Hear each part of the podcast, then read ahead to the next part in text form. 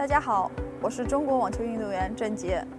球场就是我职业生涯的起点，每天的生活都是训练、训练再训练。所以今天在这里简单告诉大家一些正反手的技巧，然后教大家一些好玩的小游戏。好了，正拍主要呢就是转肩和转身的这个动作，然后呢是靠腰和腿的力量来发力，而不光光是靠手，因为。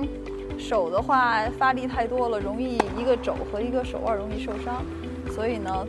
尽量多的是用肩和腰还有腿的力量，是靠一个旋转的力量来击球。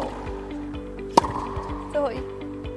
反拍呢，我我自己比较喜欢打反拍一些，然后反拍我的感觉是左手的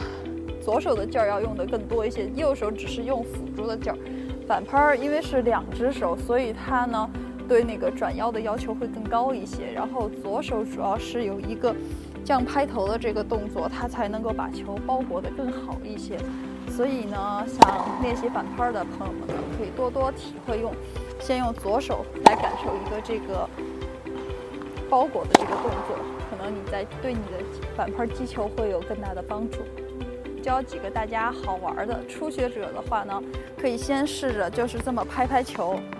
你可以把球拍得慢一点，然后也可以把球拍得快一点。主要其实就是训练你的你的那个手上的感觉和控制，对对这个球的控制。如果你在这个掌握得很好的情况下呢，可以开始尝试着颠球。颠球最开始可以以单面颠为主，也是控制这个球的线路和判断这个球落落下来的这个位置。当你在这个单面颠球掌握的特别好的情况下，你可以自己加一些难度，两面颠，就正一下反一下，正一下反一下。对，我觉得初学者来说呢，先把这三个练好呢，其实对你就是对这个球的控制力、手上的控制力，还有就是对这个球落下来的这个判断力有一定的帮助。希望你们能够好好多练习。